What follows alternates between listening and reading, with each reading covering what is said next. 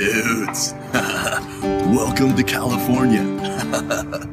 All right, well, my name is Mike, and today I'm going to teach you how to be a surfer dude. Politox Podcast.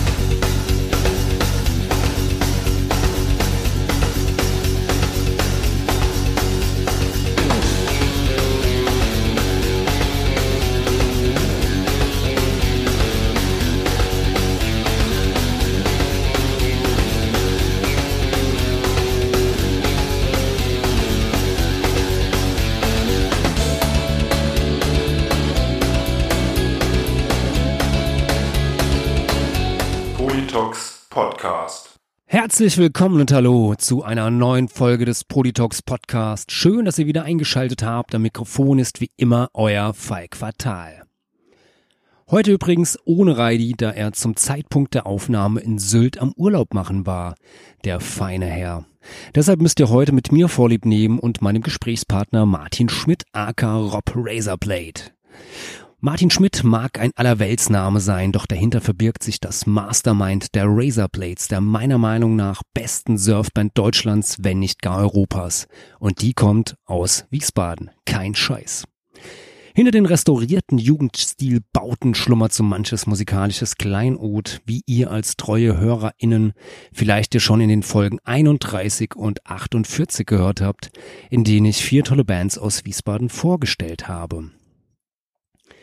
Bevor wir mit dem Gespräch beginnen, noch ein kleiner Hinweis in eigener Sache. Ihr könnt uns unterstützen und Supporter dieses kleinen Podcasts werden. Schon ab einem Dollar pro Monat könnt ihr uns unter patreon.com slash polytalks unterstützen und helfen, dass dieser Podcast weiter wächst und gedeiht. Als kleine Gegenleistung bekommt ihr dafür unter anderem eine exklusive wöchentliche Bonusfolge mit Reidi und mir. Also schnell zu patreon.com slash polytalks und Mitglied im Club der coolen Leute werden. Und noch ein zweiter Hinweis in eigener Sache. Ich habe ein Buch geschrieben, es heißt Im Sarg ist man wenigstens allein. Es enthält 19 Kurzgeschichten und ist, wie ich jetzt schon von vielen begeisterten Leserinnen erfahren habe, eine prima Lektüre, egal ob im Urlaub, im Bett oder auf dem Klo. Es ist überall im Buchhandel erhältlich oder natürlich auch direkt über mich. So, und nun genug gelabert, jetzt hört ihr Martin und mich. Viel Spaß. Ja, hallo Martin. Hallo Falk. Schön, äh, dass ich mich einfinden durfte in einem kühlen Studio an diesem heißen, heißen Tag. Ja, herzlich willkommen. Ja. Ja, vielleicht zu, zuallererst stell dich doch vielleicht mal ganz kurz unseren Hörerinnen und Hörern vor. Wer bist du? Was machst du? Mein bürgerlicher Name ist Martin Schmidt, auch bekannt als Rob Razorblade oder The Incredible Mr. Smith. Ich bin Gitarrist von The Razorblades, habe auch noch ein paar Nebenprojekte, Mr. Smith and the Jazz Police, die Hollywood Gangsters und bin seit 30 Jahren Musiker und damit verbringe ich mein Leben. Ja, schön. Das können nicht alle sagen. Ja, ja hat Vor- und Nachteile. Mal so, mal so. Ja, ich glaube, auf ein paar Nachteile kommen wir bestimmt gleich noch im Verlauf des Gesprächs. Ähm, aber vielleicht äh, zu, zu Anfang, du hast eben schon gesagt, ähm, ja, äh, Gitarrist der, der Razorblades und äh, ja, mittlerweile muss man ja auch sagen, Sänger. Ja, ja, sehr ungewohnt, dass ich jetzt auch als Sänger bezeichnet werde, aber es, es ist so. ja, weil ihr habt ja, habt jetzt ja gerade ähm, kürzlich eure, eure neue Platte ähm, äh, veröffentlicht, äh, Hole at the Copycats. Ist ja vor ja, paar Wochen, oder? Ist doch gar genau, nicht so lange 5. Her. Juni. 5. Juni, also das heißt, wir Perfekt im Lockdown platziert. Ja, ja, also das heißt ziemlich exakt vor zwei Monaten. Ja. Und ähm, ja, also äh, Kompliment, äh, äh, tolle Platte, also ähm, läuft bei mir, seitdem ich sie irgendwie habe, äh, rauf und runter, äh, gefällt mir wieder mal, äh, sehr gut. Ich bin ja ein kleiner Fanboy von euch. Das freut mich. Ja. Und was mir natürlich als, als erstes aufgefallen ist, dass äh, ja viele, viele Lieder, also vier Stück sind jetzt ja, glaube ich, mittlerweile äh, richtig, richtig mit Gesang drauf ist. Wie, wie, wie kam es dazu? Weil normalerweise als äh, Surfband ist man ja normalerweise doch meistens eher instrumental unterwegs. Das stimmt, das hat sich im Laufe der letzten zehn Jahre immer weiterentwickelt, mhm. von so ganz einfachen Shouts bis zu gesungenen Refrains und irgendwie, dann haben wir dieses Stück immer live gespielt. ab und zu kamen Leute und haben gesagt, ich würde gut singen. Und dachte ich, okay, wenn die das sagen, scheint es nicht so schlimm zu sein. Und dann hatte ich irgendwie Lust, einfach auch mal komplette Gesangsstücke ja, auszuprobieren mit richtigen Texten und ja. einfach neue Ausdrucksmöglichkeiten und es hat auch viel Spaß gemacht.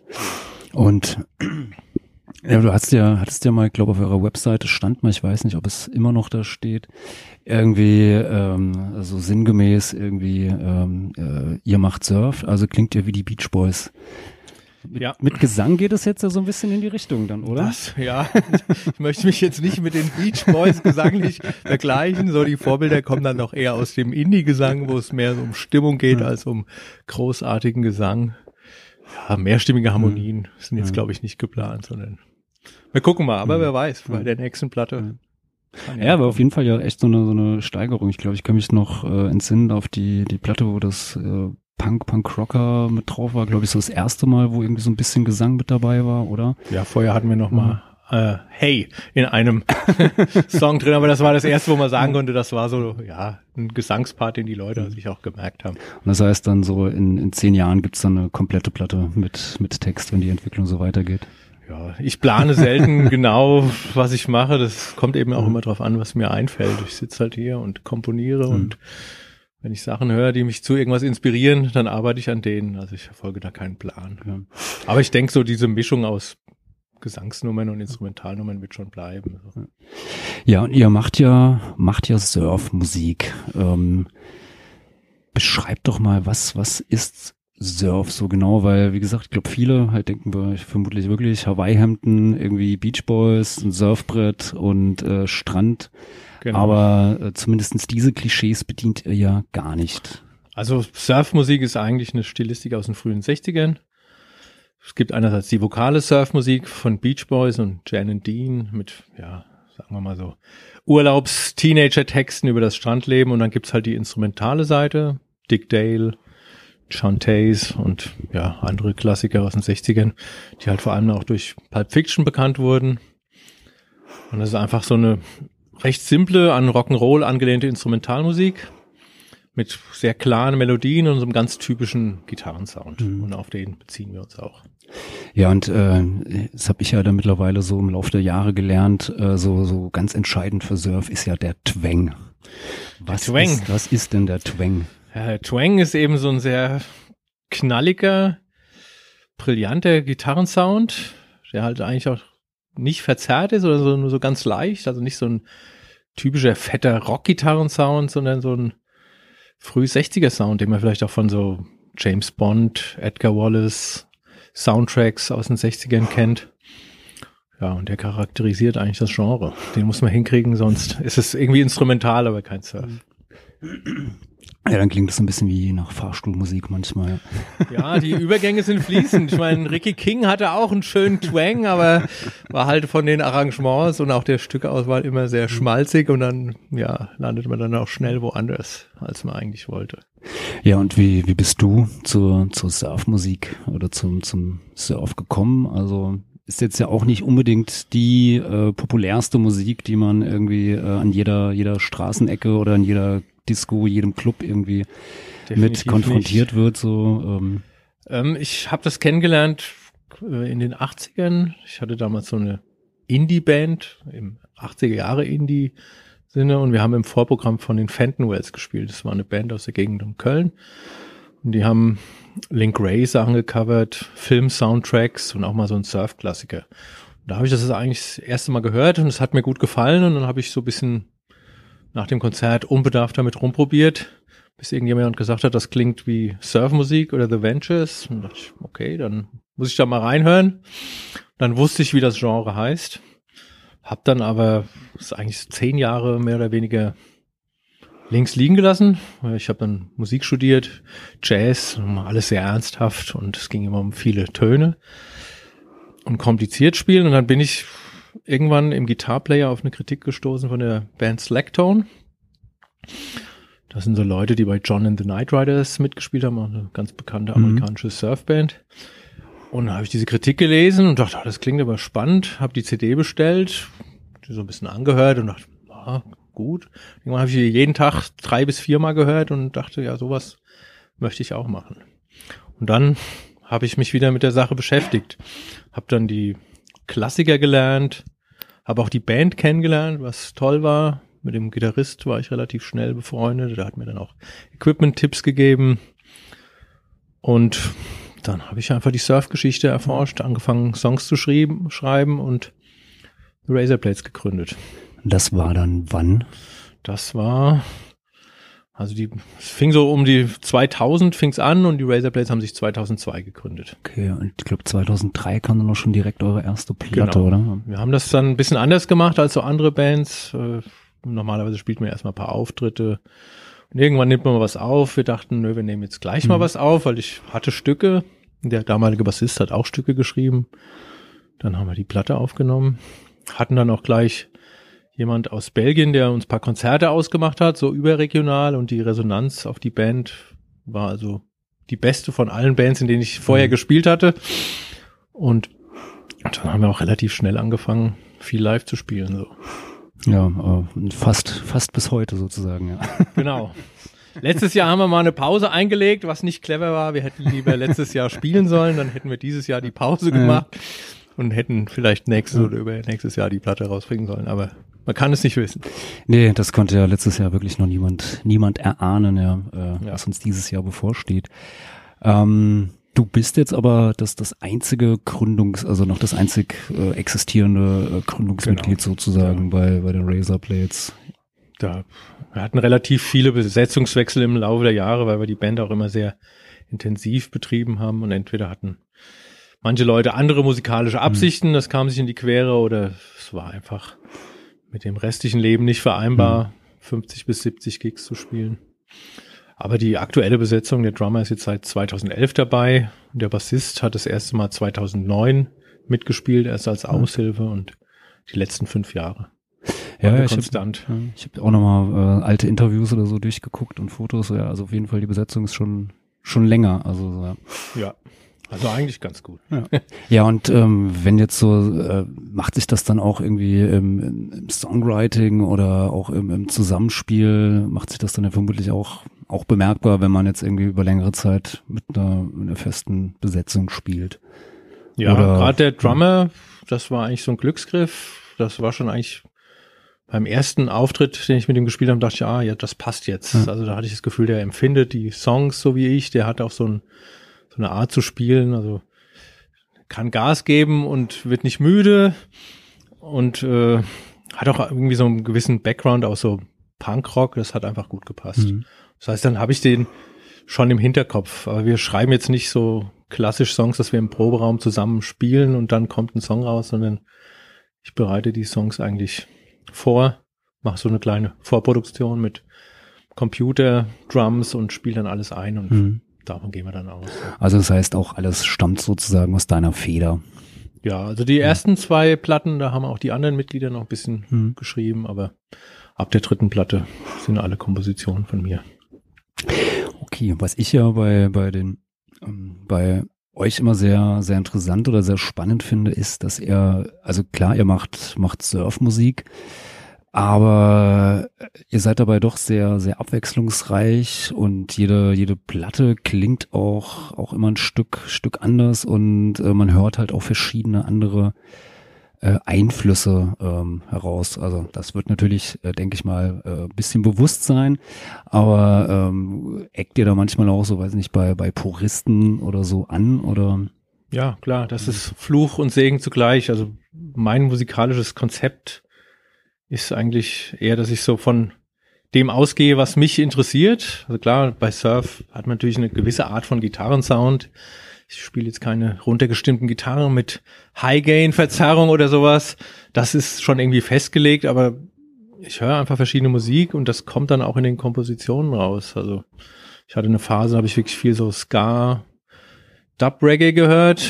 Das kam äh, dann irgendwann vor und den letzten Jahren habe ich auch mal so ein bisschen Bands angehört, die so ein bisschen mit Elektronik machen und dachte ich, ja, das kann man auch mal probieren. So, Mhm. also vielleicht mal eher so ein Drum-Computer-Sound oder so ein bisschen, ja, was, so ein steiferes Schlagzeug. Und dann versuche ich das einfach da Mhm. einzubauen. ja und so. Aber Puristen gibt's dann halt auch, die dann sagen, okay, das ist keine richtige Surfmusik. Also Mhm. gibt's dann auch erbitterte Diskussionen, Aber das hatte ich auch schon in jedem Stil, den ich gespielt habe. Irgendwann kommt immer einer an und sagt, das ist jetzt nicht das. Und ich habe dann vor zwei Jahren auch so eine Art Jazz-Trio gegründet. Hm. Die ganzen Surfer da haben gesagt, oh, das klingt ja total jazzig.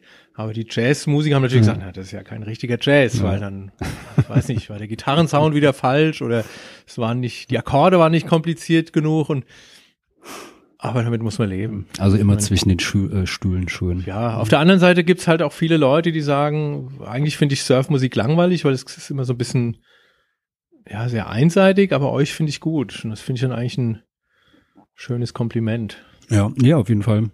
Und ab und zu erkennen auch Leute die Einflüsse so. Das freut mich dann immer, wenn Leute auch so Musikkenntnisse Mhm. haben und einfach mal hören, was da wirklich drin steckt. Ja, ja, so eine, so eine leichte Punkrock-Phase hattet ihr auch mal so mit Ramones irgendwie. Ist ja, Ja. auch so. Stand eine Zeit lang auch so auf diesen, ja, Ami-Punkrock, so, was weiß ich, Green Day oder meine Schüler haben dann immer Mhm. so modernere Punkbands äh, angebracht und das fand ich dann auch interessant, gerade so vom Groove her, weil es einfach Mhm. so eine, hat irgendwie so eine moderne Note, aber auch trotzdem so was Dreckiges und das, ja, habe ich dann auch verwendet Ja. irgendwie. Ja, und ich finde, das macht sich ja auch mal so ein bisschen bei, bei eurer ja, Gestaltung der, der, der Platten so ähm, auch immer so ein bisschen äh, zeigt sich das ja. Also die sind ja, äh, also so, ich sag mal so diese Klischees, äh, Strand, Surfboard, äh, Hawaii-Hemd oder sowas, sind da ja eigentlich gar nicht zu sehen. Also jetzt bei der bei der neuen Platte, ähm, so, weiß nicht, was, was sind da so zwei zwei Silos oder so oder Dükerhoff Zementwerke Dückerhoff, Zementwerk aus Wiesbaden. Aus Wiesbaden, Möhneburg. Ja, ein Freund von mir arbeitet da in der Systemadministration und deswegen haben wir da Fotos gemacht. So. Ja, und ich glaube bei der, war, war es nicht die, die ähm, äh, Notes from the Underground oder die Snapshots from oder the Snapshots from the Underground. Underground irgendwie mit so, so Hotelmäßig und Ja. aber das ist dann auch, auch schon bewusst, um sich da jetzt ein bisschen, ein bisschen abzuheben oder Also ich versuche jetzt nicht gegen das Surf-Klischee unbedingt anzurennen oder anzukämpfen, sondern ich habe eher so eine Idee von, ja, von der Platte, wie die klingen soll und vielleicht dann auch vom Design, wie das halt aussehen soll. Ja. Und dann mache ich das halt dementsprechend so. Ich finde das, ich habe auch nicht so den Bezug zu dieser kalifornischen Surfkultur. Ich, ich komme aus Deutschland. Mhm. Ich habe die Musik nicht dadurch kennengelernt, dass ich am Strand gesurft habe und da lief diese Musik, sondern ich kenne die eigentlich eher aus, aus diesem ganzen Punkrock Underground Mhm. Bereich, wo die auch in den 80ern dann so angesiedelt war. Da gab es immer Bands, die hatten so Surf-Einflüsse, auch Nick Cave oder Roland S. Howard, Mhm. die hatten auch solche Arten, so eine Art von Gitarre. Das hat mir dann gut gefallen, deswegen Mhm. ist es für mich eher so da verortet und das ist dann auch so ein bisschen meine persönliche Heimat irgendwie, so Und- stilistisch. Selbst schon mal auf einem Surfboard gestanden. Äh, Nein, einmal in irgendeinem Hallenbad konnte man sich so Schaumstoffborde leihen und dann bin ich auf so einer künstlichen Welle gesurft. Aber dann kam irgendwie so ein Achtjähriger und der hat es besser drauf als ich. Und, naja, nee. Ich würde es gern können, aber ich würde auch gern Skateboard fahren können, aber ja. man hat seine Stärken Ja. und seine Schwächen und dann bleibe ich eben bei dem, was ich kann. Ja, und jetzt ist ja, ist ja eure ähm, ja, neue Platte, ist jetzt, hast du eben ja schon gesagt, am äh, 5. Juni herausgekommen, natürlich ähm, gerade zum ja, denkbar schlechtesten äh, Zeitpunkt, weil vermutlich, ich nehme an, der, der Herbst äh, war jetzt durchgeplant mit, mit Konzerten und äh, Ja, es hätte eigentlich schon im Mai losgehen ja. sollen. Mitte, Mitte Mai wären die ersten Konzerte gewesen. Am 6. Juni eine Release-Party hier im Schlachthof und ab September hätten wir dann eigentlich fast jedes Wochenende Mhm. gespielt. Kaum hatte ich alles abgeschlossen. Die Platte war im Presswerk. Die, die Tracks waren bei den digitalen Vertrieben. Ich hatte allen Leuten alles geschickt, was sie brauchen. Mhm. Dann kam der Lockdown und ja, die damit entstehenden Probleme. Mhm. Aber es ließ sich dann nicht mehr stoppen und Ja. ich dacht, dachte dann auch, ja, die Platte ist fertig und ich würde sie jetzt gern rausbringen, wenn Mhm. ich jetzt drei Monate warte oder keiner weiß, wann es wieder wirklich losgeht und das macht auch keinen Sinn. Ja, und was man ja vielleicht auch, auch noch dazu, äh, ja, oder, oder wissen muss, also du bist jetzt ja nicht irgendwie äh, Hobbymusiker, so wie ich jetzt zum Beispiel, der irgendwie nach Feierabend sich mal in den Proberaum stellt oder so. Äh, den das jetzt irgendwie, naja, natürlich äh, ärgert oder äh, blöde findet, dass er jetzt Ja. keine Konzerte spielen kann, aber du lebst ja auch wirklich ähm, unter anderem auch von, von den Razorblades und von, von anderen Musikprojekten oder äh, gibst ja auch Gitarrenunterricht Ja, und also seit ich 21 Ja. bin, lebe ich eigentlich vom Mhm. Musik machen oder vom Musikunterrichten. Ja, deswegen ist es natürlich jetzt das, auch ärgerlich, dass Mhm. die Einnahmen da wegfallen. Mhm. Aber glücklicherweise habe ich verschiedene Standbeine und kann mich da ganz gut über Wasser halten. Okay, und also hast du da auch irgendwie so diese Soz äh, Soforthilfe beantragt oder sowas oder Ja, ich habe auch ein bisschen Soforthilfe Ja. beantragt für meinen Unterrichtsraum. Ja. Habe ich dann für ein paar Monate Mieteinnahmen ersetzt bekommen und habe jetzt noch zwei Stipendien bekommen von Land Hessen und von der Stadt Wiesbaden. Ah. Und ja, das geht. Das ist halt die Frage, wie lange die Sache jetzt äh, so eingeschränkt weiterläuft, Mhm. weil viele Sachen, äh, die merkt man dann auch erst im nächsten oder übernächsten Jahr. Also Ja. dieses Jahr habe ich zum Beispiel noch GEMA-Tantiemen von 2019 bekommen. Mhm. 2020 habe ich bis jetzt einen Auftritt gespielt und deswegen wird das nächstes Jahr dann relativ karg Ja, ausfallen. Und es ist halt auch die Frage, inwieweit diese ganze Kultur bestehen bleibt. Also wie lange können sich die ganzen ja, Clubs kleinere eben. Clubs über Wasser halten und wie lange bleibt auch das Interesse dran Mhm. bestehen, wenn wenn es halt das irgendwie nicht Ja. so richtig gibt, sondern nur noch virtuell oder in der Erinnerung von den Mhm. Leuten. Aber Und der auch dann irgendwie wie, wie manch andere Band dann irgendwie auch mal so, so ein, äh, weiß ich nicht, Online-Konzert oder so gespielt oder sowas oder ist das eine Alternative oder also wir haben das jetzt bis jetzt nicht gemacht. Äh, Wir wohnen jetzt auch nicht alle in Wiesbaden, sondern der Bassist in Frankfurt, der Drummer erst in Köln und jetzt in Zürich. Deswegen mal so schnell so ein Streaming-Konzert Mhm. irgendwo im Proberaum machen, ist nicht so einfach. Ich weiß jetzt nicht, ob das wirklich eine Alternative ist.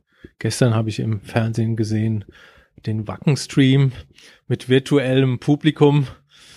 Das kann man machen. Das war halt dann auch ein hoher technischer Aufwand. Ja. Aber ich glaube nicht, dass kleinere Bands da sehr lange das Interesse von Leuten mithalten können. Das kann man vielleicht ein, zwei Mal machen und dann ein bisschen mit Spenden Mhm.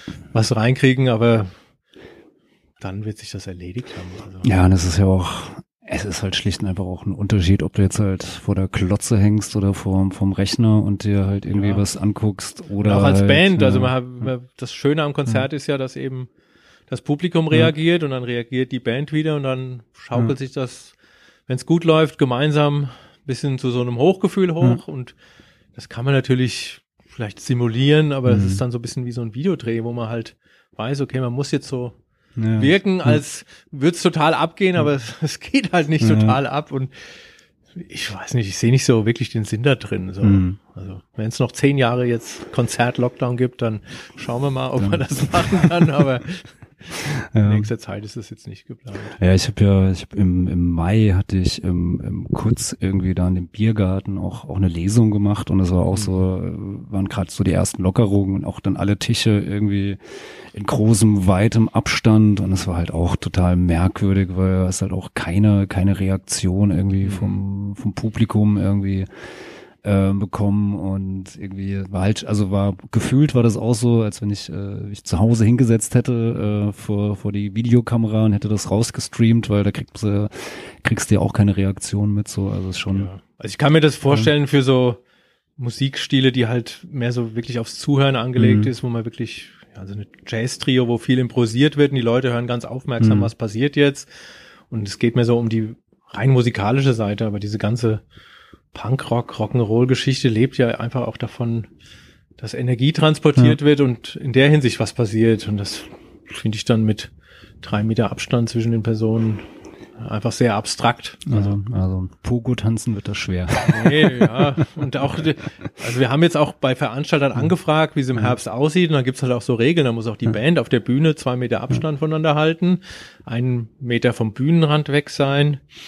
Dann ist halt auch unsere ganze Bühnengeschichte, die ist halt auch hinfällig, Ja. weil die besteht eben auch darin, dass man mal untereinander so eine Art Kontakt aufnimmt und mal so Stelle so quasi aneinander gelehnt Mhm. spielt oder man geht zum Drummer und dann steigert mich ja so ein bisschen gegenseitig rein und Mhm. das geht dann halt alles nicht. Und ich weiß nicht, ob man dann auf der Bühne irgendwelche Zeichen hinmacht, wo man stehen darf und wie weit man gehen darf, aber das, Da wird dann bestimmt alles mit Gaffer abgeklebt. ja, das erscheint mir halt alles so ein bisschen sehr verzweifelt. Also, wie gesagt, wenn es nie wieder anders geht, muss er drüber nachdenken.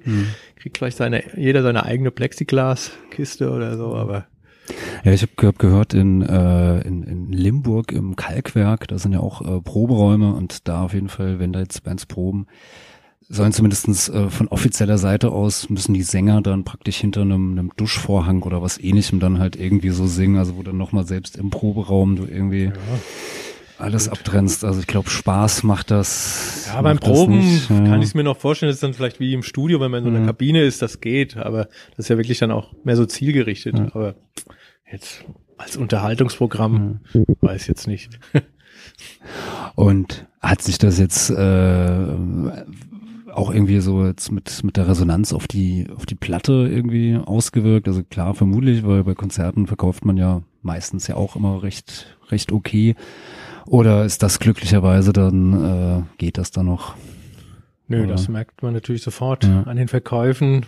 Äh, wir haben jetzt eine Promo-Aktion gemacht mit dem Jürgen von Rookie Records. Das heißt, es gibt auch Reviews und es erscheinen auch ein paar Interviews. Das ist alles okay, aber dieser Faktor, dass man dir das Album als Erinnerung kauft, Mhm. das fällt halt jetzt komplett weg. Also unsere Spotify-Zahlen haben sich jetzt irgendwie verdoppelt seit die Platte. Wir haben jetzt doppelt so viel Hörer. Na, dann seid ihr jetzt ja reich. Ja, das leider nicht, aber das, ich meine, das dachte ich, okay, wenigstens hören die Leute die Platte, aber die Verkäufe sind einfach, ja, bisschen schwieriger als Ja. sonst. Aber das war eigentlich bei den anderen Platten jetzt auch so, dass der Großteil sich eben live verkauft. Und wenn man dann regelmäßig spielt und verkauft jedes Wochenende Mhm. 10, 15 Platten, dann sind die halt irgendwann auch verkauft und man hat halt so eine gewisse Einnahme erzielt. Ja. Und das wird jetzt schwieriger. Naja, hoffen wir mal, dass das sich irgendwie dann wirklich vielleicht im nächsten Jahr besser wird oder so. Ja. Ich meine, man kann natürlich Ja. auch solche Soli-Aktionen machen, aber da halt jede Band und jeder Club das macht, ist es eben auch schwierig für die Leute, ihr Geld da jetzt überall hinzuverteilen. Naja, und ich meine, zumal ja die, die Leute teilweise ja auch selber Genau, ähm, auch wieder betroffen. ähm, auch betroffen sind, weiß ich nicht, sei es durch Kurzarbeit oder weil man selber irgendwie selbstständig ist oder sowas und da Ja. keine Einnahmen hat und ähm, Genau. äh, ja, und wie gesagt, in jedem, jedem Club irgendwie, also Irgendwann trifft jeden ja, und auf ähm, irgendeinem Level. ja, So. und äh, dauerhaft kann man das natürlich auch nicht durchhalten, mit Soli-Aktionen äh, sich über Wasser zu halten. So. Wahrscheinlich nicht. Ja. Ja, hoffen wir mal, dass es auf jeden Fall bald, bald besser wird oder so. Ja, aber du hast jetzt ja ähm, äh, nicht nur nicht nur eine eine neue Platte veröffentlicht, sondern äh, hast ja auch ein äh, mal wieder ein Buch geschrieben, muss man sagen. Ist ja glaube ich schon dein, dein zweites oder dritte, nee drittes sogar, Das oder? dritte, ja. Ja. Ja, ich habe ein äh, Surf-Gitarbuch geschrieben, in dem quasi Der Twang der erklärt Stil, wird. der Twang auch, ja, der Stil erklärt wird. Ja. Also es, es gibt ja für die meisten Musikstile gibt's ja Gitarrenlehrbücher, wo eben alles genauestens erklärt wird, welche Akkordverbindungen, welche Licks, welche Equipment und so typische Sachen. Bei Surfmusik gibt's da sehr wenig. Deswegen dachte ich, irgendjemand muss das mal machen Mhm. und es ist halt auch eine Chance, so ein bisschen in so eine Nische reinzukommen und das hat auch bis jetzt gut funktioniert. Ihr habt gesehen schon die, die zweite Auflage, oder? Also, Ja. Nur die Ja. Auflagen betragen leider keine Tausende von Stück, sondern sind übersichtlich. Aber es ist, Ja, ist ist, okay. Also ich ja. habe schon in die ganze Welt, Ja. Amerika, Argentinien, Japan, ich weiß nicht, überall hin Bücher verkauft und auch schöne Reaktionen bekommen von Leuten, die gesagt haben, ja, sowas habe ich gesucht. Das ist schön. Und hast du das äh, dann selbst veröffentlicht oder über einen äh, Verlag?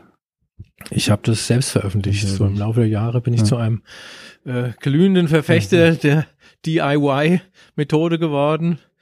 Ich hatte auch schon Bücher über Verlage veröffentlicht und das ist natürlich schön, weil die Ja. nehmen einem viel Arbeit ab und man hat auch so einen größeren Radius, weil die ja einfach andere Kanäle haben. Ja. Aber so rein vom Verdienst, sobald mehrere Leute an irgendwas mitverdienen müssen in diesem ja, Nischen-Dasein, wird's immer schwierig. Ja, aber ich glaube, kann mich erinnern, dass das Surfbeat, das war ja damals bei Ventil kam das Genau, raus, gell? Ventil. Ja. Das hat auch eigentlich gut funktioniert, aber ich wollte es jetzt einfach selber pro- probieren. Dann ist das Buch auch auf Englisch geschrieben, einfach um die internationalen Leute zu erreichen. Das heißt, es ist schon wieder schwierig, bei einem deutschen Verlag unterzukommen, weil er Mhm. sagt, ja, ich sind ein deutscher Verlag, jetzt ist es ja nur auf Englisch. Amerikanische Verlage haben jetzt nicht unbedingt auf Martin Schmidt Auf gewartet und ich finde manchmal die Energie, die man äh, dafür aufbringt, jemand zu finden, der was rausbringt, die kann man dann auch in was anderes stecken, Mhm. indem man eben das Buch selber macht, genauso wie man es möchte. Man muss dann auch Mhm. keine Kompromisse eingehen, sondern macht so, dass es einem gut gefällt und dann hat man Zeit und auch vielleicht noch ein bisschen Geld, um es zu promoten und Ja, Und das war jetzt dein, dein erstes Buch, das du selbst veröffentlicht hast, oder war das zweite Ich auch hatte schon? schon ein anderes Ja. Gitarrenbuch geschrieben, das heißt Der Gitarrenheld. Da sind äh, auch zehn instrumentale Songs zum Nachspielen drin. Das hatte ich mit so einem äh, Book on Demand Verlag gemacht. Mhm. Aber das hat mich jetzt auch nicht so stark überzeugt, weil letztendlich die Arbeit bleibt immer an einem selber Mhm. hängen und deswegen denke ich, kann man dann auch einfach alles selber Mhm. machen und da muss man auch nichts mehr abgeben oder Mhm. muss auch nicht äh, auf andere Leute warten oder sich da mit irgendwelchen Problemen rumschlagen, die in so einer Kooperation entstehen. Weil ähm, ja, zumindest die eure Platten habt ihr auch immer selbst selbst herausgebracht, oder? Also Wir hatten die allererste, die war auf einem Label von diesem belgischen Booker, von dem Ja. ich erzählt habe, Freddy's Bapen. Aber das war halt auch so ein Label, das bestand aus einem Labelcode und einem Logo. Und er hat die CDs gepresst und uns ein paar Gigs ausgemacht. War okay, aber Mhm. und seitdem haben wir bis auf eine LP alles selbst veröffentlicht. Das ist dasselbe Thema. Wenn man natürlich ein Label findet, was einem weiterhilft, wo jemand wirklich motiviert ist und sagt, okay, ich finde jetzt die Razorblades wirklich super und die bringe ich jetzt nach vorne und ich habe auch Zeit und ein bisschen Geld, um das äh, voranzutreiben, ist das gut. Wenn das aber so ein typisches Indie-Label ist, der im Jahr so fünf bis zehn Bands rausbringt, arbeitet nebenbei und hat auch überhaupt kein Budget, dann ist ja klar, dann verteilt sich sein Elan und sein Geld auf diese fünf bis Hm. zehn Bands. Und bei mir verteilt sich mein Elan eben auf, auf mich selbst. Also ich habe da auch das größte Hm. Interesse dran, dass die Band nach vorne kommt, dass die Hm. spielt. Und das hat eigentlich gut funktioniert. Ja, gut, und vermutlich habt ihr euch ja auch mittlerweile innerhalb der, der äh, Surf-Szene äh, Szene in äh, ja, Europa oder weltweit sogar vermutlich schon so, einen so einen guten Namen ähm, erspielt, dass da ein Label jetzt zumindestens innerhalb der, ja, sag mal, äh, surf-affinen Männchen da auch gar nicht mehr so viel vermutlich bringen würde, oder? Also die Surf-Szene ist weltweit gut vernetzt über Foren, Hm. Facebook oder ja, man kennt sich auch persönlich, ist aber auch nicht sehr groß. Hm. Das heißt, diese Leute erreicht man relativ schnell. Und wenn man jetzt wirklich was erreichen will, dann bräuchte man auf jeden Fall schon so eine, ja, fast so ein Major-Label, einfach Hm. wo jemand sagt, ich investiere jetzt hier mal 300.000 Euro in die Band und ich habe halt auch die Kontakte zu irgendwelchen äh, Magazinen oder irgendwelchen größeren Konzertveranstaltungen, dann könnte man vielleicht da was machen. Es würde vielleicht funktionieren, aber bis jetzt hat sich keiner gemeldet und ich bin auch skeptisch. Also, falls hier jemand äh, zuhören sollte Ja, von einem. Major-Label, also ähm, Sage ich aber auch schon seit 20 Jahren. Jetzt werden die Koteletten schon grau und es hat immer noch keiner angerufen. ich Also stell den- letzte Chance. Ja, ich stell den Kontakt auch gerne her, ja, auch ohne Provision. Ja. Nee, und ähm, ja, also weil, wie gesagt, ihr seid ja, ähm, für mich seid ihr immer so, so ein bisschen so der, der Hidden Champion oder sowas, wenn man sich so äh, äh, anguckt, also jetzt auch beispielsweise hier so äh, innerhalb von Wiesbaden oder sowas, äh, vermutlich die, die einzige Wiesbadener Band, die irgendwie, weiß ich nicht, schon in den USA gespielt hat und äh, durch halb Europa getourt ist oder vermutlich mittlerweile ganz Europa. Es gibt ja noch die Und, äh, New Roses, die auch sehr Ach, stimmt, erfolgreich ja, sind, aber das ist natürlich musikalisch und äh, vom Fankreis eine völlig andere Baustelle. So. Ja, gut, stimmt. Die haben sogar schon mal in Afghanistan äh, Ja. für die für die Bundeswehr gespielt. Ah ja, okay. Äh, ja, ja, ja, spielt übrigens unser alter unser alter äh, Bassist spielt da mit äh, der Hardy. Naja, wenigstens einer, der es geschafft hat. Ja, Ja. ja äh, wo, wo wart ihr denn schon jetzt überall so? Also in den USA wart ihr schon mal, glaube ich, einmal oder sogar zwei, nee, einmal. Wir waren einmal in den ja. USA, 2011. Ja, und ansonsten haben wir eigentlich das ganze europäische Umland abgegrast. Tschechien und Polen fehlt noch. Okay. Aber Da- sonst alles so, was um Deutschland herum liegt. Ja, und natürlich auch so die Balkanstaaten. Da hatten wir auch schon Angebote, aber das war dann halt finanziell doch äh, noch knapper als üblich und ja, konnten wir da nicht machen. Und Polen und, und Tschechien, weil es da einfach kein, kein Interesse gibt oder keine Anfragen oder keine. Bis jetzt habe ich da keine Kontakte bekommen. Mhm. Also gerade so am Anfang von der Band lief sehr viel auch über Kontakte zu befreundeten Bands. Dann sind wir da hingefahren Mhm. und dann hatten wir mal einen Auftritt mit denen zusammen und dann haben wir versucht, noch einen zu finden und es hat sich dann so entwickelt. So gerade Mhm. in England ist es von zwei Tagen dann irgendwann auf zwölf Tage Tour so angewachsen, weil wir einfach jedes Mal wieder irgendeinen kennengelernt haben aus irgendeinem Ecke von England, wo man dann hinfahren konnte. So. Aber Polen und Tschechien hat ist noch nicht passiert. Aber ich habe jetzt hatte jetzt letztens einen Skype-Gitarrenschüler aus der Ukraine, vielleicht, der auch in einer Surfband spielt. Vielleicht, Okay. äh, ja, geht da ja noch was, wenn wieder was geht. Und gibt es noch so, so Ecken, wo, wo du oder ihr gerne mal, mal hin wolltet, um zu spielen? Ja, ich fände sicherlich Asien oder Südamerika auch interessant. Allerdings wird es halt logistisch und auch finanziell immer schwieriger. Also die USA-Tour, das hat viel Spaß gemacht, aber verdient haben wir da jetzt nicht Mhm. wirklich was. Und dann ist irgendwann auch der Aufwand so groß, ja, muss ich sagen, ich nicht immer so Lust, nochmal irgendwo hinzufahren und zu spielen, wo man halt nichts verdient. Also es hatte die letzten Jahre einfach gut funktioniert in Mhm. Europa und ich konnte wirklich mit der Band Geld verdienen und dann, wie man so schön sagt, bearbeitet man diesen Markt Mhm. und freut sich halt dran so.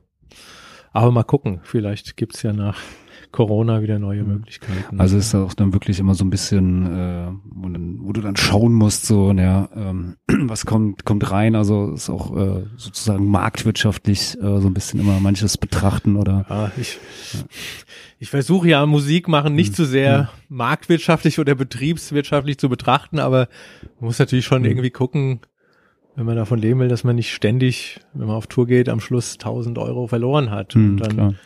Ist halt das Publikum für diese Art von Musik begrenzt. Die Clubs sind meistens klein, ein bis 200 Leute, wenn es hochkommt. Und der finanzielle Rahmen ist einfach viel knapper, als wenn man jetzt zum Beispiel in so einem Kulturumfeld spielen kann, wo es vielleicht staatliche Förderung gibt oder auch das Publikum bereit ist, 20, 30 Euro Eintritt zu bezahlen. Mhm. Und bei Rockbands ist es ja so, es gibt die Großen, da zahlen alle 50 Euro aufwärts und es gibt die Kleinen, da wird es dann ab 10 Euro schon wieder kritisch. Also es gibt nicht so ein Mittelfeld. Und Mhm. Ja, und dann gibt's noch die Konzerte, die kosten 5 Euro Eintritt und da beschweren Ja, sich dann, beschweren sich die genau. Punker nur noch, äh, das ist ja Kommerz hier, ja. Ja, also wie ich angefangen habe zu spielen mit 17, da haben wir auch schon für 5 Mark gespielt und dann irgendwie 35 Jahre später fast, äh, ja, ist man dann immer noch bei 5 Euro und denkt, okay, das ist irgendwie nicht so richtig, richtig gute Entwicklung, aber das ist die Realität und damit muss man dann eben so zurechtkommen. Da arbeiten wir drum rum. Ja, du hattest eben schon mal gesagt, dass du äh, ja auch in der in der GEMA bist und GEMA-Tantieme kriegst äh, oder äh, ja natürlich dann, wenn du drinne bist, natürlich auch kriegst. Ähm, zumindest, ich glaube, bei bei vielen äh, Hörerinnen, die unseren Podcast hören, zumindestens hat die GEMA nicht den besten Ruf. So, ähm, vielleicht, was genau macht denn die GEMA? Weil ich glaube, manchen ist das auch gar nicht klar. Die sehen das immer nur so äh, als der, der Abzockerladen, der irgendwie den, den kleinen, äh, kleinen Läden irgendwie die, die Kohle aus der Tasche zieht. Aber das hat ja auch schon so seinen äh, äh, sinnvollen Hintergrund, sage ich mal so. Definitiv. Also die GEMA vertritt halt die Rechte von Komponisten. Das heißt, wenn er Stücke komponiert hat und die werden in irgendeiner Form verwendet, entweder live aufgeführt oder im Fernsehen als Untermalung oder im Radio gespielt, gibt's dafür eben Geld. Deswegen müssen eben die entsprechenden Nutzer, das heißt Live-Clubs, Radiosender, Filmproduzenten und so weiter, müssen eben Geld an die GEMA zahlen, was dann eben anteilsmäßig an die Komponisten ausgeschüttet wird.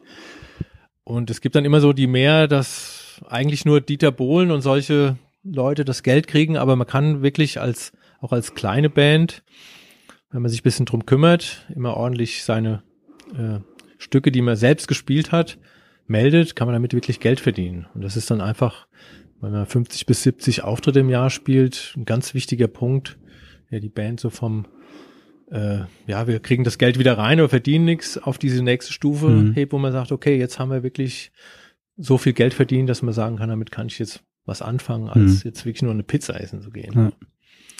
Und generell diese Verwertungsgesellschaften sind auch für Journalisten oder es gibt dann noch die GVL für aufführende Musiker. Das heißt, wenn man als Musiker im Fernsehen quasi auftritt, spielt aber die Songs von jemand anders, dann gibt's da auch Geld für so.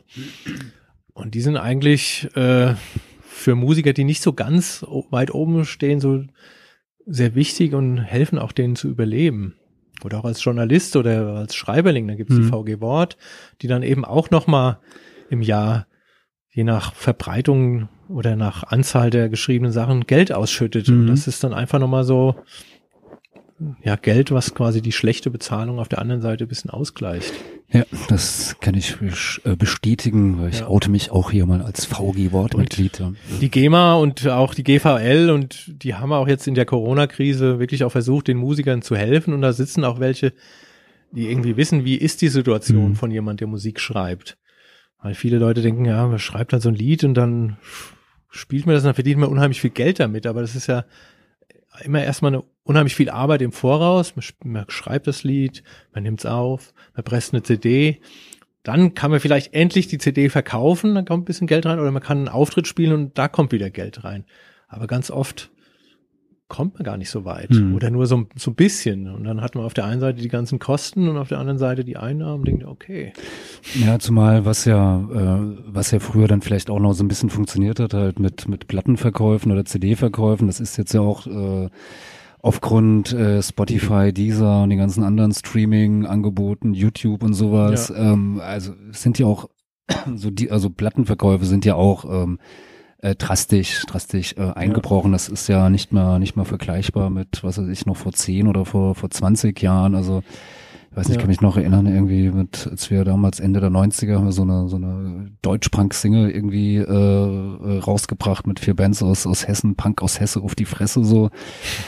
Da haben wir dann innerhalb von, äh, weiß ich nicht, von, von drei Monaten war die Erstauflage äh, verkauf, ausverkauft und die Zweitauflage nach, nach sechs Monaten, da waren tausend Stück davon äh, weg, ja, und Ja, äh, ist tausend, heute traumhaft. ja, tausend verkaufte äh, Einheiten, da würde in der sich, Hitparade. ja, ja, also das so und ähm, und wie gesagt, das äh, haben ja vielleicht mittlerweile auch einige mitbekommen, irgendwie durch, durch Spotify oder YouTube oder so, diese äh, Mini-Cent-Beträge, die da pro Play halt drüber kommen, ähm, ja, also da kann sich, äh, die wenigsten können sich da vermutlich, könnten sich damit die Miete leisten oder Ja, die Miete wird schwierig. Ja, oder Ja, Pizza also- kaufen oder Ich hatte vor paar Jahren mal für ein Magazin so einen Workshop geschrieben, äh, mit quasi so Tipps für Musiker. Und dann habe ich den äh, Boss von Glitterhouse interviewt. Und der hat dann wirklich gesagt, so in den Anfang der 90er haben die halt von so Indie-Platten dann auch schon mal so 10, 15.000 verkauft. Von so Bands, die eigentlich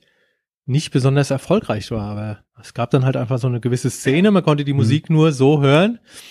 Und da wurden einfach Stückzahlen verkauft und dann kam halt auch Geld rein. Und heute ist es halt einfach so ein sehr diffiziles Geschäft. Und es, in den letzten Jahren ging halt alles auf die Live-Auftritte, weil das wirklich so die letzte Möglichkeit war, so im direkten Kontakt einfach durch Gagen Geld zu verdienen oder auch dann noch den Leuten was zu verkaufen. Und wenn das jetzt wegfällt, sieht es einfach ziemlich finster aus. Mhm. Weil bei Spotify kommt auch nur Geld rum, wenn man wirklich Masse hat. hm. Also mit 1000 Streams kommt man nicht weiter, hat man ein paar Euro verdient.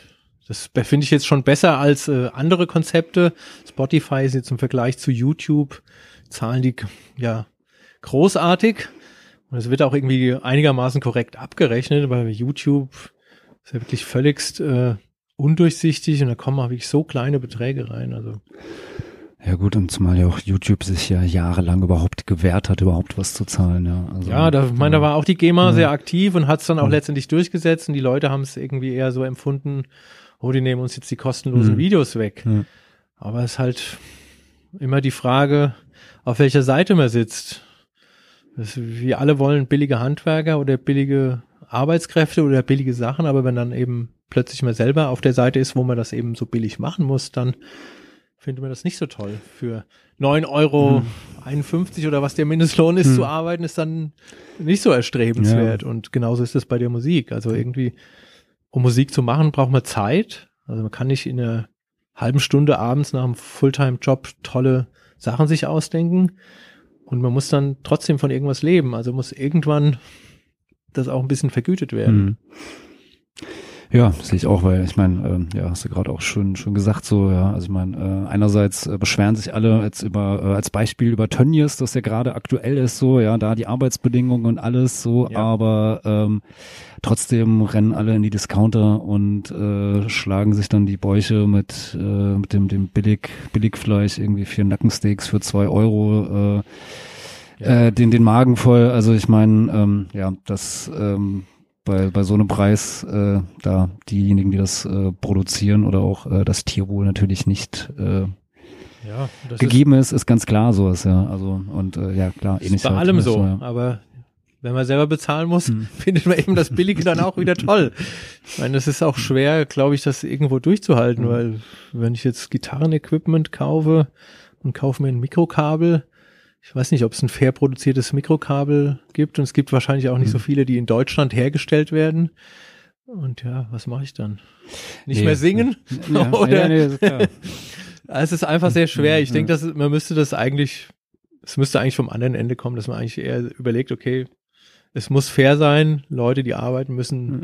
einfach davon leben können. Auf jeden Fall auf einem okayen Niveau und das muss man dann enden, ändern. Und dass jetzt jeder durch seinen persönlichen Einkauf das beeinflusst. Das ist wie die Forderungen, die jetzt auch aufkommen im Musikbusiness. Ja, boykottiert Spotify oder kauft eure CDs nicht bei Amazon.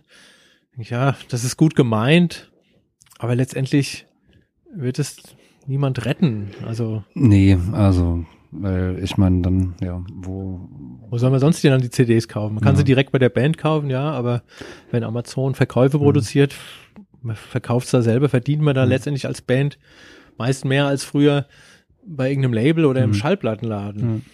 Ja, man könnte natürlich bei den bei den kleinen, äh, bei den, den Szene-Mail-Ordern äh, irgendwie kaufen, sowas. Das machen natürlich auch. Das kann Äh, man auch machen, ja, mache ich auch gerne. aber ja, Vielleicht Satin oder Ja. so, aber ja. Ja, jetzt müssen wir noch irgendwie einen, äh, noch, noch eine positive Wendung kriegen. Das war gerade so naja. deprimierend. Nee. Ja, man kann natürlich sich auch reinsteigern. Ja. Aber man muss dann auch sagen, äh, ich finde gerade in Deutschland oder Europa hat man als Musiker halt doch immer noch ein ganz gutes Standing. Also es Mhm. gibt halt ja auch diese ganzen Institutionen, die wir schon erwähnt haben. Man hat auch die Möglichkeit, meistens mit Unterrichtsjobs oder ähnlichen Sachen so eine Art musikalischen Nebenverdienst zu haben. Und bei mir ist es eigentlich auch so, dass ich das mittlerweile alles so zu so einem Gesamtbild ergänzt und auch sich so ein bisschen gegenseitig befruchtet. Also ich habe Schüler, die kommen, weil ich eben eine bestimmte Musik spielen oder die finden das halt gut, dass ich aktiver Musiker bin und auch schon mal äh, bisschen getourt bin und so weiter. Dann schreibe ich für Zeitungen und da ist dieses ganze Wissen über Musik natürlich dann auch gut. Und genauso ist, äh, fördert das auch wieder die Band, weil man hat dann halt wieder Leute, die man kennt und Hm. kann damit auf, auf sich aufmerksam machen. Also, ich denke, man wird jetzt nicht total untergehen als Musiker. Es ist halt jetzt im Moment einfach nur schwierig, Mhm. wenn man wirklich nur diese Live-Geschichte hat und sonst keine Einnahmen, was ja meistens der Traum ist, dass man eben wirklich Musik macht und davon lebt. Dann ist die Situation jetzt halt blöd. Hm. Ja, vielleicht nochmal zu, noch mal zu, zur neuen äh, Platte zurückkommend.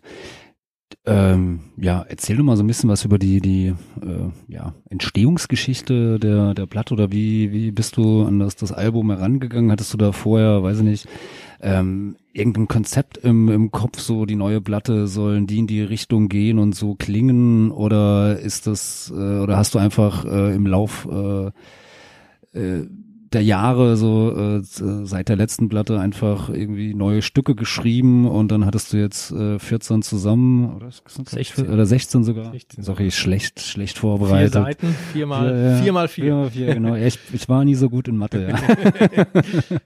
und äh, die haben sich dann einfach angesammelt und wurden dann auf, äh, auf Platte gepresst oder ähm, Ähm, also normalerweise schreibe ich einfach Songs und äh, dadurch, dass die in einer gewissen Zeit geschrieben werden, haben die schon so in sich ein Konzept. Also ich höre dann eben bestimmte Arten von Musik und die beeinflussen mich oder ich finde irgendwie bestimmte Sachen interessant. So war es bei der Platte so, äh, dass es irgendwie nicht so eindeutig war. Ich habe dann einfach viel experimentiert. habe dann wirklich auch, ja, wie gesagt, Gesangstitel gemacht, habe wirklich auch versucht, so ein bisschen mit so einem Moog-Bass oder so einem 80er Jahre Drumcomputer was hinzukriegen. Und dann dachte ich irgendwann, okay, es passt alles nicht so richtig eindeutig zusammen, aber das könnte ja auch ein Konzept sein.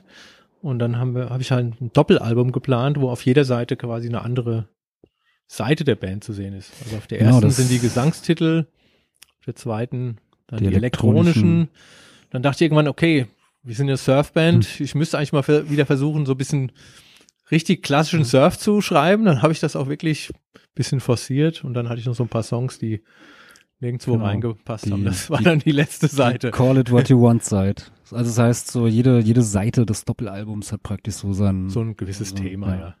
Und äh, was auch so in den letzten Jahren, also eigentlich schon die letzten, die zwei Platten davor auch so ein Thema ist, ist einfach so diese Positionierung im Underground oder in so einem kreativen Umfeld.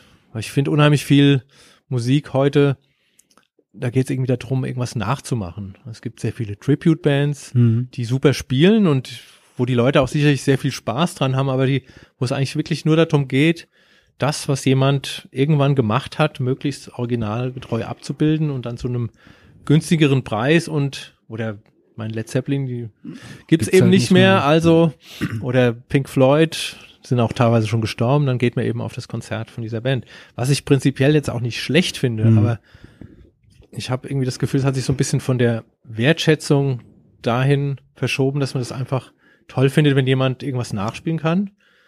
Oder im, ja, bei YouTube gibt's tausend Videos, wo Leute sagen, jetzt spiele ich das Solo von, was weiß ich, Megadeth, Ton für Ton nach und dann kommt irgend so ein achtjähriger chinesischer Junge und denkt, okay, Kann muss ich ich noch auch. 100 Jahre üben, dann kann ich es halb so schnell spielen wie er. Aber ich finde das natürlich auch irgendwie nicht musikalisch besonders interessant, weil die Leute, die tolle Sachen gemacht haben, das Interessante ist ja gerade, dass sie es auf ihre eigene Weise Mhm. gemacht haben und manchmal auch mit ganz primitiven Mitteln. Also dieser ganze New Wave Punkrock entstand ja von Leuten, die konnten jetzt nicht im klassischen Sinne gut spielen, Ja. aber die hatten dann halt einfach teilweise wirklich unheimlich spannende Ideen. Ja, auf Also jeden Fall. Joy Division, Susie and the Banshees, The Cure, ist, kann jeder Gitarrenanfänger relativ schnell nachspielen. Das ist aber vom musikalischen Konzept heute auch nach 40 Jahren hörst, du, denkst, ja, das klingt nicht wie jede andere Band. Aber so. die, aber die Sache ist ja auch dann teilweise, wenn du versuchst, es nachzuspielen, es klingt dann trotzdem nicht so. Also ich weiß noch, als wir Ja. mit mit äh, mit Front angefangen haben, wir haben also die die ersten zwei Jahre oder so, das haben wir einfach nur gecovert, so so Mittagspause, Mail, abwärts und so ein so ein Mist. Und ich weiß noch, so unser erstes Lied, was wir dann wirklich, weshalb wir uns dann auch Front benannt, äh, benannt haben, war irgendwie Innenstadtfront von von äh, Mittagspause, so der Vorgängerband von den Vielfarben. Und wir haben es bis heute nicht hinbekommen, dieses Lied wirklich so zu spielen, wie es dort auf der Platte ist, weil die Leute dort einfach Sachen machen, die man so normalerweise nicht mit den Instrumenten irgendwie macht, äh, was bei denen damals natürlich vermutlich auch einfach aus äh, nicht können irgendwie äh, beruht Ja, hat und daraus so herausgekommen ist so, aber ich weiß Genau. noch dieses, wir haben uns dieses Lied angehört und so, ah, das ist ja easy so und haben mal angespielt und nee, das klingt immer noch nicht so scheiße und also wie gesagt, und es klingt bis heute nicht so, wenn wir das spielen, das klingt wie ein anderes Lied, aber ähm, das ist halt so, ja, das, das, das Ja, das- Spannende so, oder genau. das, das Schöne daran, dass du halt da was, was Eigenständiges machen kannst, wenn du halt einfach mal, ja, den, den Kopf ein bisschen äh, frei machst oder äh, und versuchst loszulegen, so. Ja. Ja, das, man kennt das ja von, von der Klassik eigentlich, wo das alles sehr geschult ist und wo es dann immer wieder dieselben Kompositionen wieder neu erlernt werden und die werden dann natürlich dann immer besser, weil das technische, so wie beim Sport, das technische Ja. Niveau steigt. Aber die Frage ist, was kann man da jetzt noch eigenes hinterlassen? Ja. Außerdem, ja, ich kann es jetzt doppelt so schnell oder ich weiß nicht, auf dem Kopf stehen spielen. Mhm. Und bei diesen anderen Sachen ist einfach so viel persönlicher Ausdruck drin. Und dann kann man diesen persönlichen Ausdruck eben einfach nicht so gut nachmachen, wie wenn jemand schulmäßig irgendwelche Techniken abfeuert. Die kann man dann lernen und dann klingt es auch relativ schnell genauso. Aber Joy Division hatte wahrscheinlich mit einem Finger irgendwie die Mhm. Basslinie gespielt und so und sich halt auch nicht so sauber, aber das ist eben auch das, was eben spannend dran ist. Ja. Und halt so die, die Verzweiflung von Ian Curtis kriegst du halt. Ja, die muss man vielleicht auch nicht hinkriegen. Es ist Das vielleicht auch ganz gut so, ja. Aber es gibt ja, The Cure haben ja auch dann sehr fröhliche Lieder teilweise geschrieben, nachdem sie auch teilweise im Schwermut versunken sind. Aber ich finde das eigentlich unheimlich interessant. Ich bin ja selber Mhm. jetzt auch ein relativ geschulter Musiker. Mhm. Also ich habe auch mal Jazz studiert und ich kann dann auch die Namen von irgendwelchen Tonleitern und Akkorden nennen und kann das auch schön erklären. Aber ich finde das trotzdem gut, wenn man das manchmal ausschaltet und Mhm. einfach wieder so eine Freude am am Klang hat oder auch am Entdecken und nicht Mhm. immer so denkt, ah ja, der hat das gemacht, das mache ich jetzt auch und ah, da könnte ich mir noch das, weil das habe ich ja letzte Woche gelernt. Das hat ja mit Kunst irgendwie nichts zu tun. Also Und sagst du das dann auch deinen Gitarrenschülerinnen und Schülern, wenn sie dann ihre Aufgaben nicht gemacht haben? Alles gut, weil, nee, oder? Ja, also vom Nichtstun kommt natürlich auch nicht der äh, kreative Ausdruck. Also wenn man dann so Biografien von diesen Bands liest, die haben ja dann schon ziemlich viel gearbeitet. Ja. Das ist jetzt zwar nicht unbedingt, indem sie irgendwelche Etüden geübt Ja. haben, aber die sind halt dann einfach jeden Tag in dem Proberaum oder Ja. haben auf ihrer Gitarre sich Sachen ausgedacht. Also das, das finde ich schon okay, aber ich sage auch den Schülern so, hier das Solo von dem Song, das kann man so nicht nachspielen. Das ist total schwierig. Dann spiel doch lieber was eigenes. Vielleicht nimmst du die ersten, den Einstieg, weil der ist charakteristisch und dann spielst du was eigenes. Und das ist zehnmal überzeugender, als sich einen abzubrechen und was ich, zu versuchen, irgendwelche Feedback-Geräusche, die der Gitarrist Mhm. von Red Hot Chili Peppers einmal im Studio aufgenommen hat, jetzt nachzuvollziehen. Also Und die ja vermutlich heute auch selber gar nicht Nee, und dieselbe, hinkriegt, genau. ja. Das ist ja Mhm. auch so ein Ding bei diesen, beim Nachspielen. Also wenn man jetzt Jimi Hendrix, hängt hier gerade so ein Poster an der Wand, wenn man den nimmt, der hat seine Songs nie so gespielt, wie er die im Studio gespielt Mhm. hat. Und dann gibt's aber die Hendrix-Coverbands und die sagen, jetzt spielen wir die Version von 1969 aus, was weiß ich, Monterey Ja, und dann ja. spielen die wirklich das Solo von vorne bis hinten nach und es klingt genauso. Das finde ich natürlich auf der einen Seite dann beeindruckend so, diese Detailverliebtheit und die Arbeit, die dran steht, aber irgendwie denke ich auch am Thema vorbei, weil Ja, so beim Hendrix geht es um das, es ist ja. fast wäre so wie Jazz. Du hast ein Ja. Thema, das wird gespielt und dann passiert halt irgendwas. Manchmal war es gut und manchmal war die Gitarre verstimmt oder weiß ich nicht, zu viel Drogen, Ja. war es halt nicht so gut. Aber das ist ja einfach das Spannende so und das möchte ich auch eigentlich bei einer Band hören. Also ich finde die, finde auch wenn jemand alles live genauso klingen lässt wie auf Platte, warum soll man sich das noch anhören? Ja, dann kann man halt auch die Platte einfach Also wenn dann auch so noch die ja- elektronischen Sounds eingespielt werden oder irgendwie jeder Klangeffekt. Das Spannende ist ja eigentlich, wie kann man das jetzt so ein bisschen neu interpretieren? Das kann ja manchmal ganz subtil sein. Also die Ramones haben jetzt ja nicht ihre Songs umgeschmissen, aber das klang trotzdem jedes Mal ein Ticken anders und ja, vor allen Dingen schneller. das ein beliebtes Mittel, was wir auch in den Razorblades äh, auch bis zum Exzess betrieben haben und irgendwann muss man dann auch sagen, okay, jetzt vielleicht mal gut. Naja, aber ich meine, live seid ihr auf jeden Fall eine äh, schon sehr äh, energetische Band. Also es ist wirklich äh, ja sehr schade, dass ihr halt gerade äh, nicht nicht spielen konntet, weil ich habe mich auch echt voll auf eure Release Party irgendwie gefreut. Das war ja auch noch irgendwie mit mit dem dem Surf Tiki, glaube ich, Revival Genau. irgendwie zusammengefallen. Geburtstagsfeier. Ja, was mich was mich ja auch sehr gefreut hätte irgendwie. Ähm, ja. Ja, ich hoffe, es wird wieder kommen. Ja, ja, so nächstes Jahr dann hoffentlich oder so nachholen. Ja. Es ist Ja. geplant. Im Ja. Moment gibt es einen Termin für Januar, aber ob der Ja. hinhaut, Schauen wir mal. das steht in den Ja. Sternen.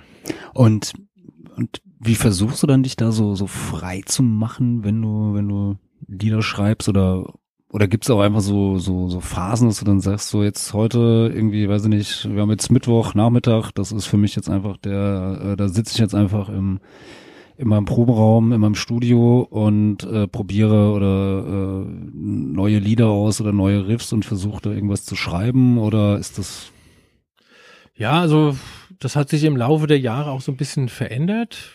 So früher waren wirklich, kamen die Ideen vielleicht mehr so ein bisschen von selbst, einfach weil, ach, dann habe ich mit Surfmusik angefangen, dann hat man in dem Genre so ein bisschen was geschrieben und dachte, ah, ganz viele Möglichkeiten. Irgendwann hatte man natürlich so ein paar Varianten auch durch. Also ich versuche schon mir so Zeit zu schaffen, wo ich denke, heute mache ich Musik. hm, Dann setze ich mich in mein Studio und dann entweder versuche ich dann ein Stück zu lernen oder ich spiele ein bisschen vor mich hin und wenn ich dann irgendwie so ein kleines Stückchen hab, es können ein paar Akkorde sein oder ein Riff oder eine Melodie, dann fange ich an, damit zu arbeiten. hm.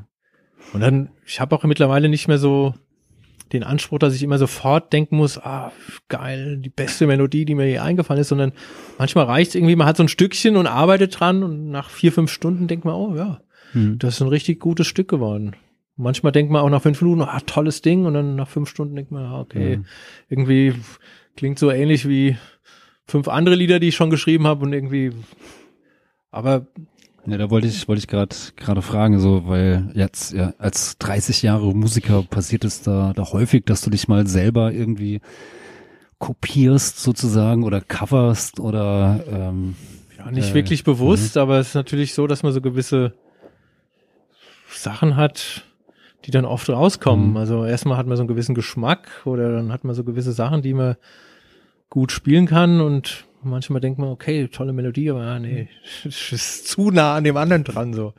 Aber das ist natürlich auch wieder, das ist ja ein Teil vom Stil. Also wenn man immer was ganz anderes macht, Mhm. dann ist man irgendwann so ein, ja, der kann alles spielen. Was natürlich auch wieder schön ist, aber auf der anderen Seite auch Neil Young zum Beispiel, der kann Mhm. nicht alles spielen. Der klingt alles immer wie Neil Young und hm, da sind auch wahrscheinlich dieselben, ich weiß nicht, vielleicht zehn Akkorde in seinen Stücken. Mehr gibt's da nicht. Aber dann daraus immer wieder was zu machen, wo man denkt, ah, nicht schlecht, klingt so ein bisschen wie 1972, Mhm. aber irgendwie auch anders. So, das finde ich dann auch wieder spannend. Und ähm, fällt dir das mittlerweile dann dann schwerer da für dich, äh, was was neues neues Lied oder neues Stück irgendwie zu, zu, schreiben, um halt, äh, ohne sich irgendwie vorher jetzt, äh, weiß ich nicht, äh, ja nochmal selber zu covern oder sowas oder wenn man da bewusster dran geht, ist das dann kein Problem.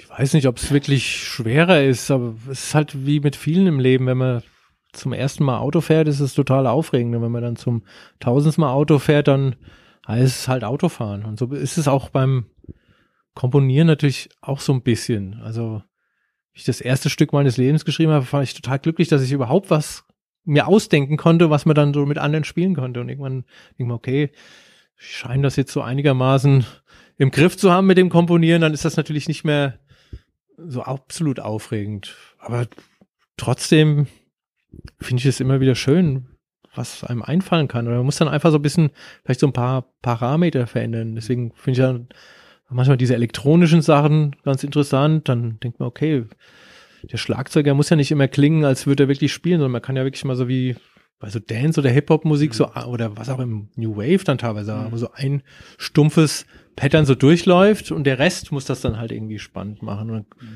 kommen auch manchmal wieder gute Sachen raus. Oder ich wechsle mal die Instrumente, fange ich halt auf dem Bass an. Ja, ich sehe eine äh, sehr, sehr beeindruckende Zahl an, an Gitarren so, ja. Ja, Also. zu viele.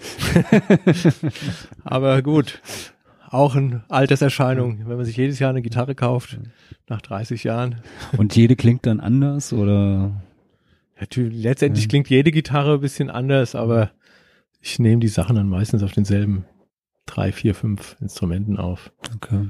Also es sei denn, ich mache jetzt mal anderen Stil oder so. Ich mache dann auch manchmal so Auftragssachen für so ein Gitarrenmagazin und dann muss es eben klingen wie irgend so ein, ja, wie irgendein Vorbild und dann ist es natürlich praktisch, wenn man die entsprechende Gitarre hat.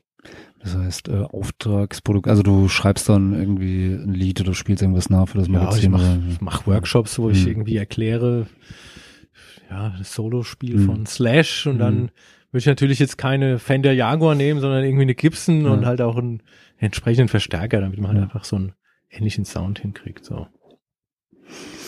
Okay. Ja, was mich noch so interessieren würde, was sind denn so gerade deine musikalischen Favoriten? Gerade im Moment. Gerade im Moment und vielleicht auch Alltime kannst du ja auch noch machen, aber. Ja, also in den letzten Jahren habe ich tatsächlich wieder so ein bisschen Freude an Jazz-Sachen gefunden, aber jetzt nicht so an diesen typischen, sondern ich mag eigentlich gern so gerade so Gitarristen, die so ein bisschen äh, ja, sich auf so amerikanische Musik beziehen. Was weiß ich, also Blues, Country und das halt so mit Jazz vermischen. Also Julian Large gefällt mir gerade gut. Jim Campilongo, Luca Benedetti. Äh, das ist auch immer wieder interessant, dass die überhaupt gar keine Scheuklappen haben. So der deutsche gebildete Musiker, der findet eigentlich diese ganzen Stilistiken immer ja so ein bisschen witzig oder ja kann es nicht ernst nehmen. Aber Amis gibt Jazzgitarristen, die kennen halt dann auch alle möglichen Surf-Songs und spielen ja und, und mögen das auch so. Das vielleicht auch hier so mit dieser, dieser Trennung von U- und E-Musik irgendwie, weil die gibt's Ja. glaube ich ja nur in Deutschland, oder? Also, Ja, also die Ja. Amerikaner sehen das einfach nicht so. Also, also das gefällt mir gut. Dann habe ich äh, aufgrund eines Samplers Falsche Zeit, falscher Ort hieß der. Da ging es um so Mod-Bands aus Deutschland. Ah. Den habe ich mir dann gekauft und fand den eigentlich sehr gelungen. Dann habe ich irgendwann die ganzen Bands quasi so, die da drauf sind, äh, so nachgeforscht und habe dann auch die Platten von denen jetzt gekauft. Ah. Dann habe ich jetzt 25 Deutsch-Mod-Bands, äh, die wahrscheinlich außer mir noch acht andere Leute in Deutschland kennen, aber das äh, ja ist auch ein schönes Ding. Ist natürlich komplett anders. Das sind auch Mhm. alles so mehr so Autodidakten und dann auch nicht alles in tollen Studios aufgenommen, aber es ist einfach schön zu sehen, was es damals auch für eine Energie gab, so Mhm. und teilweise auch sehr kreativ, so dann so eine Mischung aus deutsch und englischen Mhm. Texten und Punk-Elemente drin und dann aber auch diese Soul 60s Sachen so. Ja, das finde ich manchmal sowieso, dass äh, ja so eine, so eine überproduzierte Aufnahme oftmals irgendwie äh, auch Sachen, also gerade beim beim Punkrock so, also das ist ja so, da kenne ich mich ja sehr sehr gut aus, bei allen anderen auch, aber nicht so gut. Ähm, aber es ist ja oftmals wirklich so, äh, da klingt irgendwie eine, eine, eine Proberaumaufnahme, die irgendwie mit einem Vierspur äh, aufgenommen wurde, äh, die man auf irgendwelchen alten Demo-Tapes dann findet, oftmals immer noch äh, ja äh, geiler als dann irgendwie die die Studioaufnahme, äh, die dann irgendein Mettler gemacht hat oder sowas. Ja, gerade so im Mhm. moderneren Punkrock Mhm. besteht natürlich auch so die Tendenz, das äh, sehr glatt oder metalmäßig zu Mhm. produzieren, wo ich dann auch finde, dass es wieder so einen gewissen Charme verliert, so, weil es einfach zu, zu sehr an so einen ja, Pop oder Hm. Rock-Sound angepasst wird. So. Und letztendlich geht's ja auch immer um die Musik. Also man kann dann auch manchmal, hört man sich Aufnahmen an, die man wirklich gut findet und dann ist man selber gerade am Aufnehmen, dann hört man es nochmal unter so einem Klanggesichtspunkt, denkt, eigentlich klingt auf dieser Platte alles scheiße. Also das Schlagzeug klingt dünn und die Gitarren sind verstimmt und der Sänger, irgendwie, das klingt auch nicht gut, aber alles zusammen ist dann trotzdem wieder, ist eben einfach diese Ja. Musik. Also Hüsker Dü ist so ein Ja. Beispiel. Ich- Finde ich wirklich großartig, aber Ja. es ist jetzt als unter klanglichen Gesichtspunkten würde ich meine Platte nicht so aufnehmen, Mhm. aber es gehört irgendwie dazu und einfach diese Begeisterung in der Musik, die ist einfach so groß und es kommt dann auch trotz der fehlenden Klangqualität Ja. einfach rüber und das ist dann auch das Wichtige. Also Ja. das ist auch so ein bisschen vielleicht dann das, worauf es ankommt. Also man Mhm. muss halt einfach so musikalische Begeisterung versprühen. Dann kann man das schön aufnehmen oder schlecht oder gut spielen oder nicht ganz so gut, aber wenn die Begeisterung rüberkommt, ist schon mal viel gewonnen. Mhm. So. Gut, vielleicht zum Abschluss oder zum Fastabschluss noch, ähm, wenn jetzt jemand äh, sich mit, mit Surfmusik irgendwie ein bisschen äh, auseinandersetzen will, was sollte er sich denn unbedingt anhören, außer den Razorblades natürlich, weil die muss er oder sie äh, natürlich hören, das ist ganz klar. Ja, es gibt natürlich so einen relativ übersichtlichen Kanon an klassischen Songs oder klassischen Interpreten. Dick Dale, Safaris. Das sind auch die Stücke, die letztendlich jeder kennt. Selbst wenn er keine Surfmusik kennt, hat er es schon mal gehört. Gibt es bestimmten, Mr. Lou. ja, irgendeinen Sampler, 15 Great Mhm. Surf Songs oder irgendeine Playlist bei Spotify. Und dann würde ich halt empfehlen, sich halt auch mit den späteren ja, Zeiten von Mhm. Surfmusik, gerade Was so sind da so deine Favoriten? Also Slackton habe ich schon so ein bisschen rausgehört. finde ich gut. The Merman, so ein bisschen psychedelic Ja. und Surfmusik vermischt. Shadowy Man on a Shadowy Planet. Gut ist auch Man oder oh, Astro Man. So eine sehr Die sind sehr, sehr krachige, geil. Die sind fiese cool. Variante und die dann auch sehr, irgendwann sehr elektronisch wurden und auch eine sehr interessante Show hatten, so. Ja. Also eigentlich auch immer so Sachen, die so ein bisschen jenseits der Norm sind. Es gibt auch manchmal so Bands, die wirklich ganz klassisch spielen.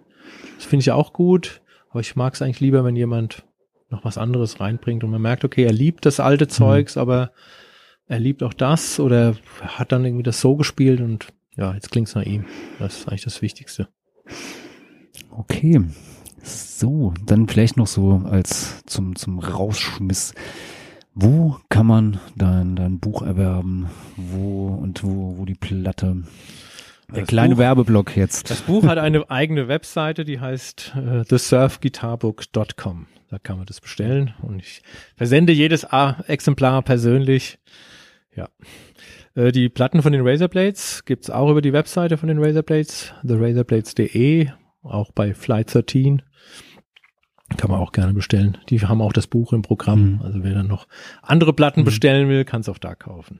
Und irgendwann wieder bei Konzerten. Aber wir werden sehen, wann. Ja, ich hoffe, ich hoffe ja sehr, sehr bald, dass ähm, ja, wir uns dann, äh, dann auch mal wieder so in Konzertsituationen sehen und Ja. äh, Schwitzend, eng schwitzend, eng und, und so. unbelüftet. Genau, und äh, nicht, nicht immer nur mit äh, Social Distancing auf der Straße oder sowas. Ja.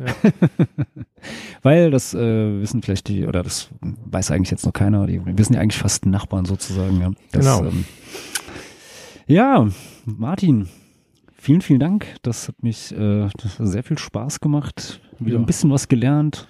Danke dir für die Und- Einladung. Ja, und ähm, ja, und wie gesagt, ähm, ja, äh, hört, hört mehr Razorblades, kauft ihre Platten, kauft das Buch von Martin und ja, mir bleibt nur zu sagen, vielen, vielen Dank. Danke dir. Ja, und die Platten von den Razorblades, die bekommt ihr im Internet natürlich. Am besten geht ihr dafür auf www.therazorblades.de. Findet ihr natürlich auch in den Shownotes. Dort könnt ihr die Platte bestellen und natürlich auch Martins äh, Surf-Gitarren-Lehrbuch. Und ja, wenn es mal wieder irgendwann möglich ist, dass Konzerte stattfinden, findet ihr dort natürlich auch immer die aktuellen Tourdates der Razorblades. Ja, und ich hoffe natürlich, euch hat dieser Podcast, diese Folge gefallen und wenn dem der Fall war, dann hinterlasst uns doch mal ein 5-Sterne-Rating bei iTunes oder wo immer ihr diesen Podcast gehört habt. Erzählt euren Freunden und Freundinnen, euren Bekannten von diesem Podcast, teilt ihn in den sozialen Netzwerken und natürlich, wenn ihr uns wiederhören wollt, am besten geht das, indem ihr uns einfach abonniert. Und dann hören wir uns wieder, wenn es heißt Politox Podcast.